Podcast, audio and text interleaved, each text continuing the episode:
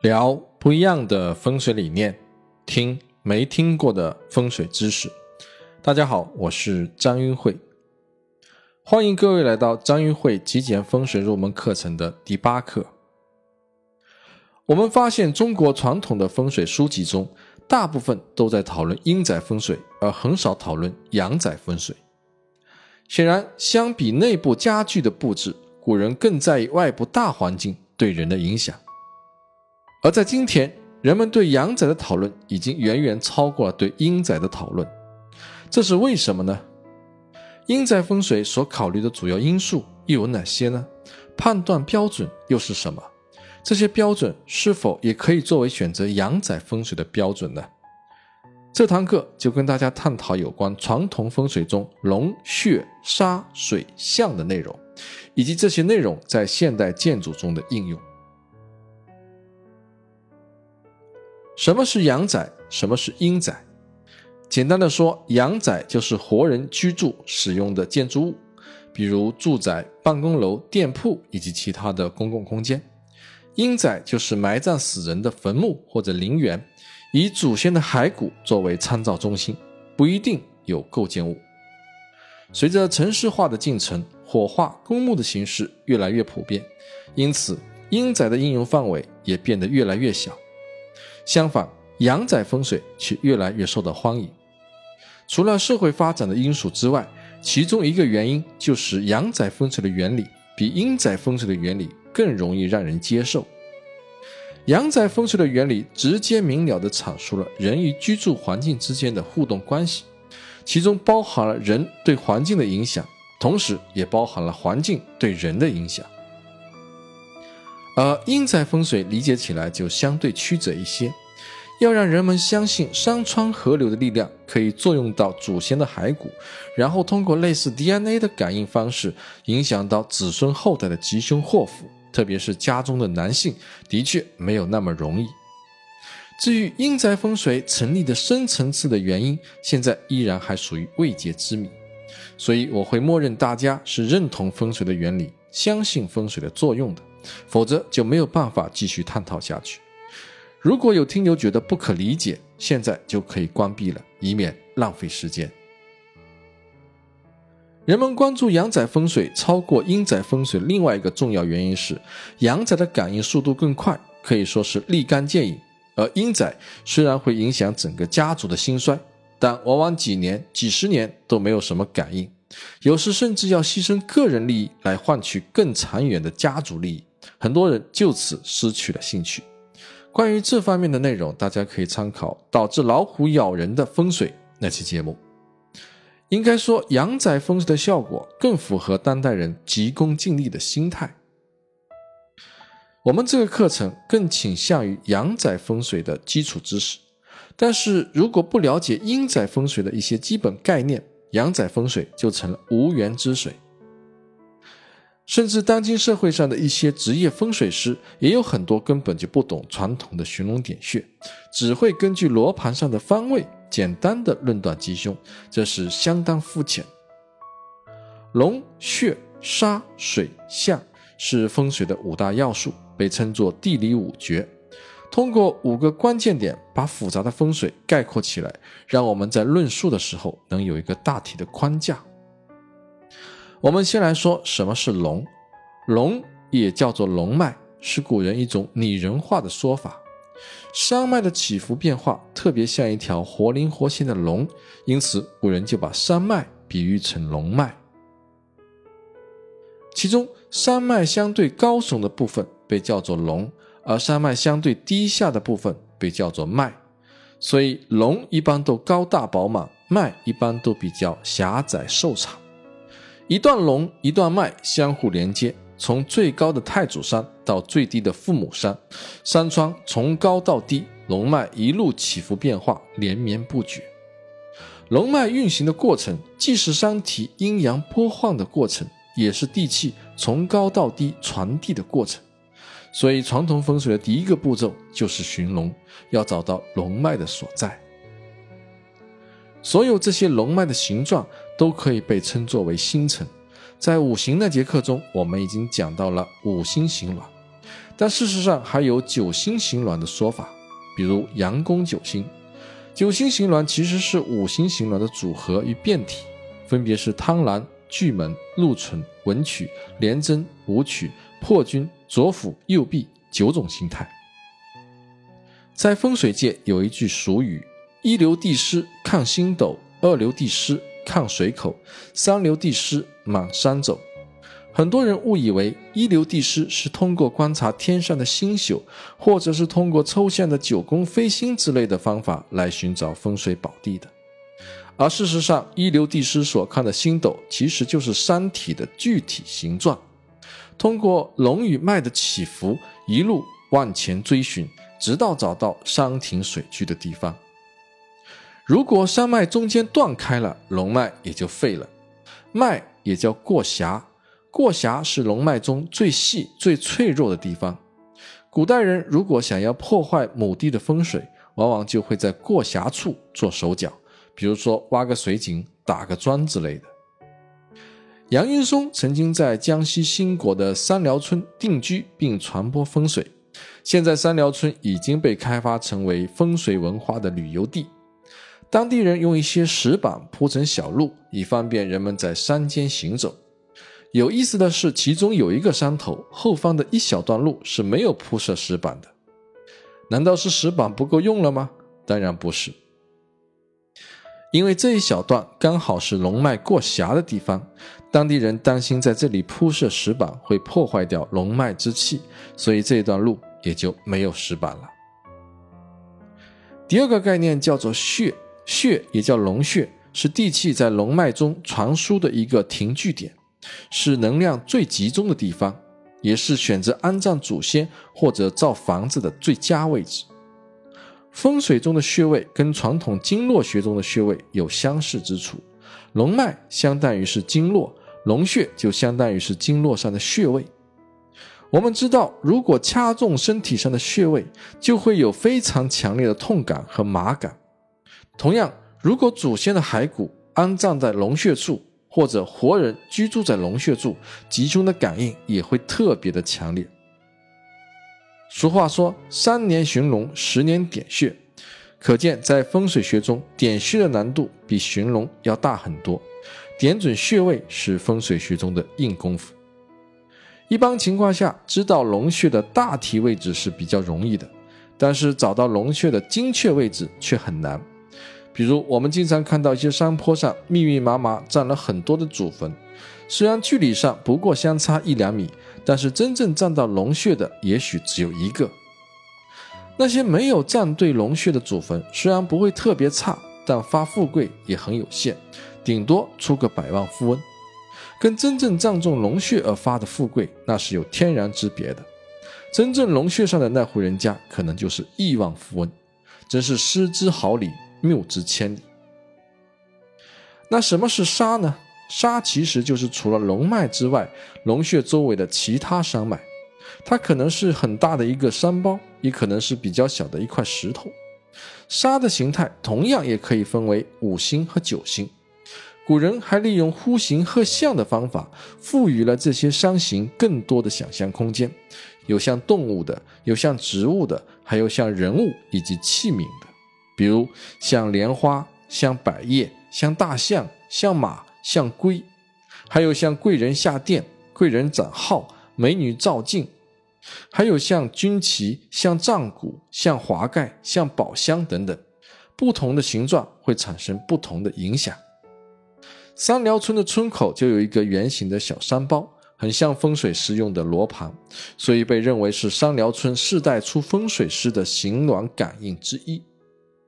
沙的主要功能是保护龙穴、观澜水口。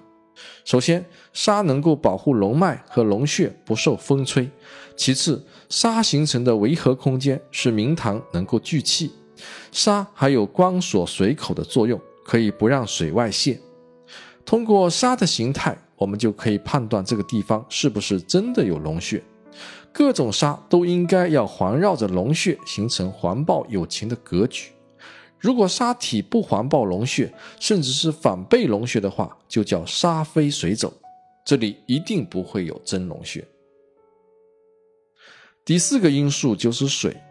水在传统风水中是一个非常奇妙的存在。郭璞说：“气乘风则散，借水则止。”古人认为水具有隔断气流的作用，并且能够让气聚集起来，所以一般老百姓就认为有水的地方就有好风水。这是一种把风水简单化的看法，虽然有一定的道理，但并不完全对。水可以帮助我们判断龙脉是否停聚。如果山边的水还在继续往下流，这说明山势还是继续的往下走，山脉并没有停聚。所以，并不是说一看到水就一定有好风水。如果水流速度变得非常的缓慢，甚至聚集成一个湖泊的话，这就意味着山脉的走势已经停居了，这就是所谓的山停水聚。另外，山与水的交界处，往往也是龙脉与其他沙体的交界处，有高一寸为沙，低一寸为水的说法。沙与水是一对阴阳，所以通过水的形态就可以判断沙的形态。水黄沙就爆，相反，水反沙就飞了。因此，水还可以帮助印证是否有真龙穴的存在。水的形状，我们前面已经讲过，可以按五行分为金成水。水成水，土成水，木成水和火成水，当然也可以根据流动的方向分为潮水局、横水局、去水局、聚水局等。总的来说，水要弯曲环抱龙穴，流动的速度要缓慢，最好能够聚集成湖泊。在平原地区，甚至认为水就是龙，水弯曲的地方就是气聚的地方，也是可以结穴的。最后要讲一下向，向就是墓碑或者房屋的朝向，朝向的角度不同，也就意味着龙穴所面对的沙与水的格局是不同的，纳的气也会不同，吉凶感应当然也是不一样的。如果朝向不对，就有可能会脱离龙脉的地气，导致地气接不上，无法获得更好的风水效果。我个人一般用自然立向法，也就是顺着山川河流的自身走向，寻找一个相对完美的朝向，而不是拿罗盘随便给出一个望山望向的角度。事实上，纯粹用罗盘立向是不能够起到趋吉避凶的作用的。介绍完五个基本的概念后，我来分享自己在寻龙点穴方面的一些经验，供各位参考。我把寻龙点穴的复杂流程简化成四个大的步骤，以方便各位对照。第一步是寻龙，第二步是认沙，第三步是识水，第四步才是定穴。先来说寻龙，寻龙又分为几个小的步骤，先是看来龙和过峡，然后再看父母山的开脏与开穴，最后是穴位前方的存章与昂头。也就是在龙穴大体位置的前后做了一个具体的判断。风水学认为，世界上所有的山脉都起源于昆仑山，其中有三条大干龙通过中国的境内。这个知识点我在语音节目《看懂寻龙诀，做自己的风水大师》中已经讲过。但这并不是说寻龙就一定要从昆仑山的源头找起。事实上，只要判断父母山后方的三节左右的山脉就可以了。一来龙要饱满有气势，二来龙要有起伏变化，不能太直硬。直挺挺没有变化的山脉就像一条死龙，是没有生命力的。所以龙脉的上下起伏反差越大，左拐右扭越灵活就越好。龙脉的脉也叫过峡，处在两个山头的衔接之处，过峡越细越窄，传输地气的力量也就越大。就像吹气球，口子越小。就越容易把气吹进去，请大家注意，既然过峡是地气的过渡区，地气就不会在这里停留，所以绝对不能在过峡处安葬祖先或者是建造住宅，这里是绝地。龙脉最后的一个山头就是父母山，龙穴一般都在父母山上，父母山要符合两个特征才行，一是要开脏，二是要开穴。开脏就是父母山的山形要像一个展开的斗篷，而开穴呢，就是父母山上要形成一个窝，这又是一次阴阳的转换，否则圆不隆咚的神仙也难以下手。父母山的后面一定要有过峡，过峡也是煞气的缓冲地，能让地气产生阴阳的转换。否则，父母山煞气未脱是不能够使用的，不但不发富贵，而且还会伤及人丁。另外，父母山山形也要饱满漂亮才行。父母山一般都不会是火星山，因为尖头的火星山煞气太重。龙穴通常都在父母山开穴处相对中心的位置。那么，符合以上条件，是不是一定就存在真正的龙穴呢？我们还要考虑其他的相关因素。除了考察后方的来龙过峡以及父母山之外，还要看龙穴前方的山脉走势是否符合唇簪昂头的标准。唇簪指的是穴位前方呈现一块舌头形状的缓冲区，就像人的嘴唇。如果有唇簪，那就多了一份龙穴存在的可能性。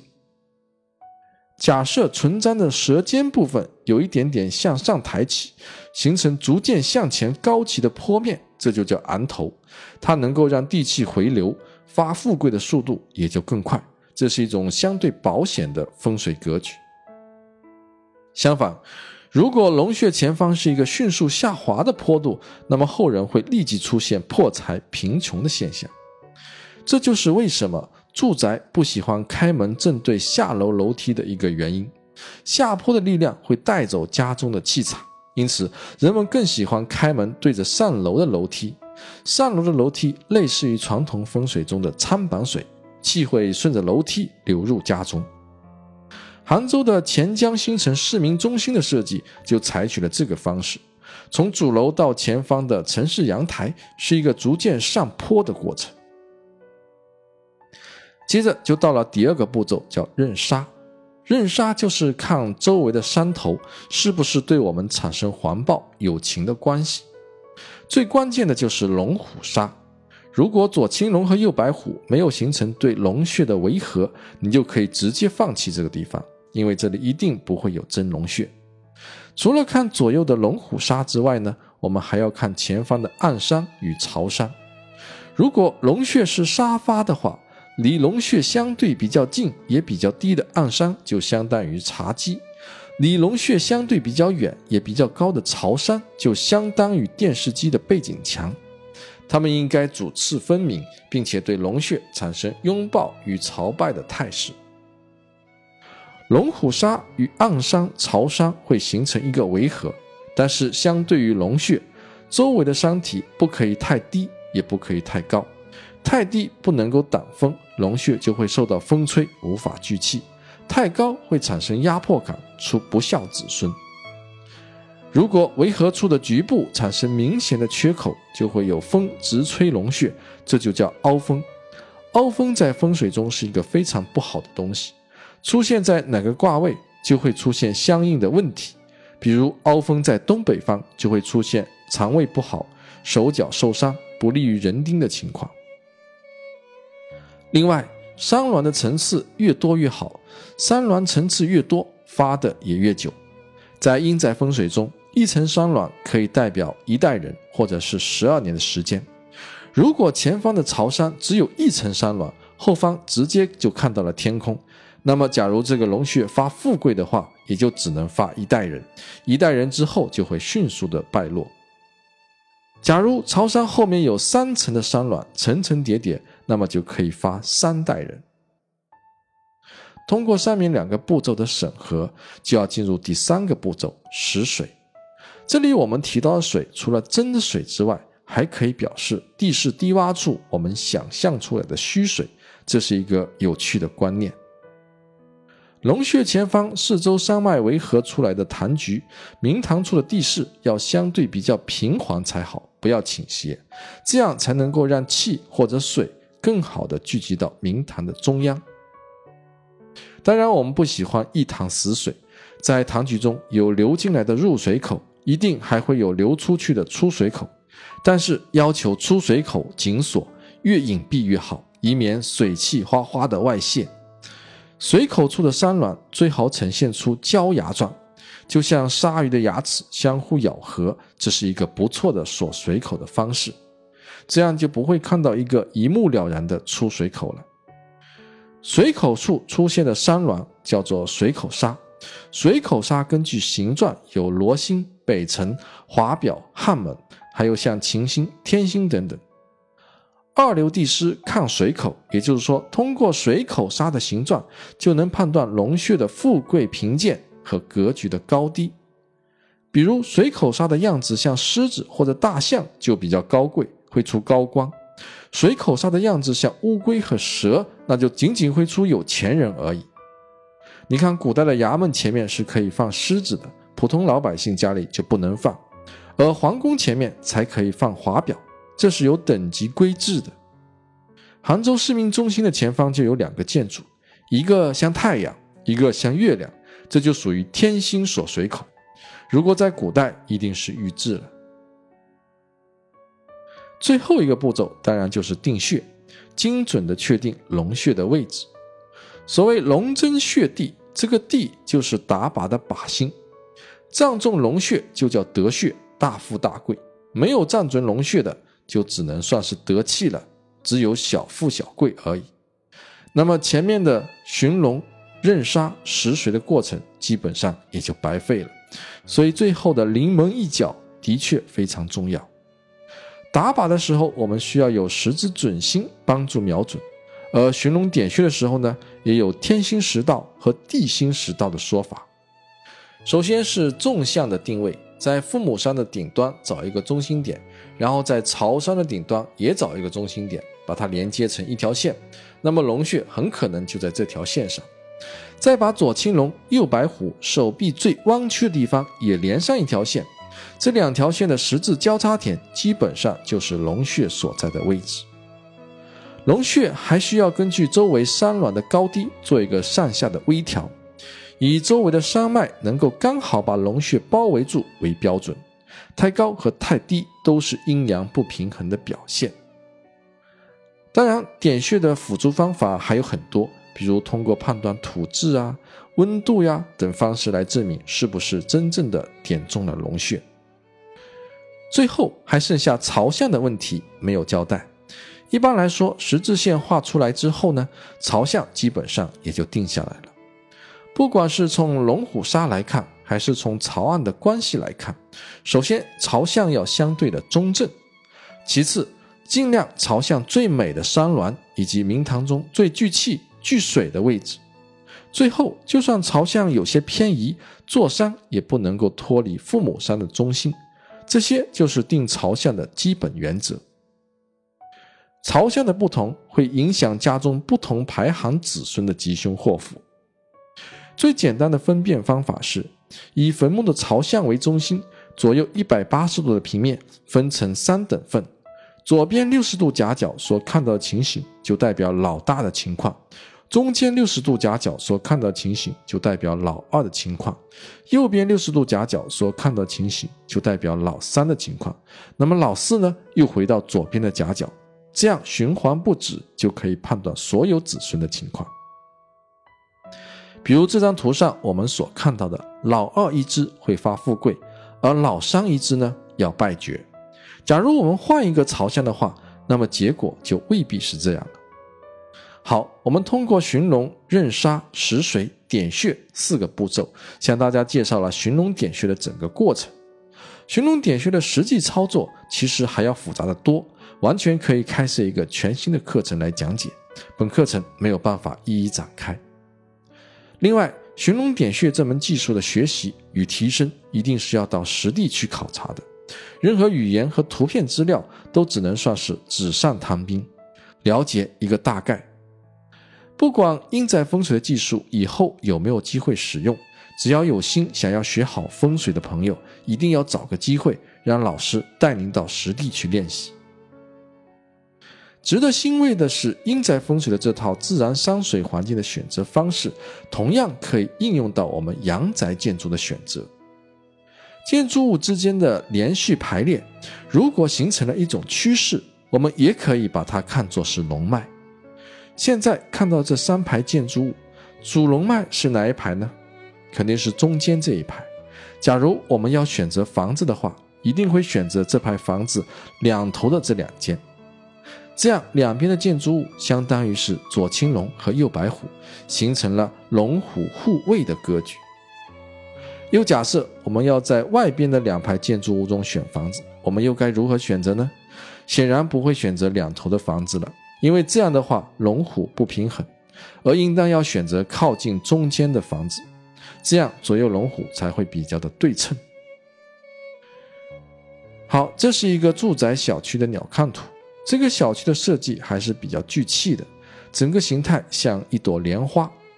那么，如果您去买房，您会选择哪一栋楼呢？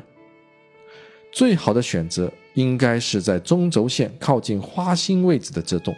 你看，这栋楼左边有青龙沙，右边有白虎沙，而且青龙和白虎还不止一层。后面的父母山的房子还形成了一个漂亮的环抱。前面的这栋房子相当于是暗山，再前面这栋房子呢，相当于是朝山，形成了两重明堂。这样的房子就是相当富贵的好房子了。因此，如果你对选房没有太大把握的话，不妨选择靠近小区中心位置的房子。这里的房子通常都比较聚气。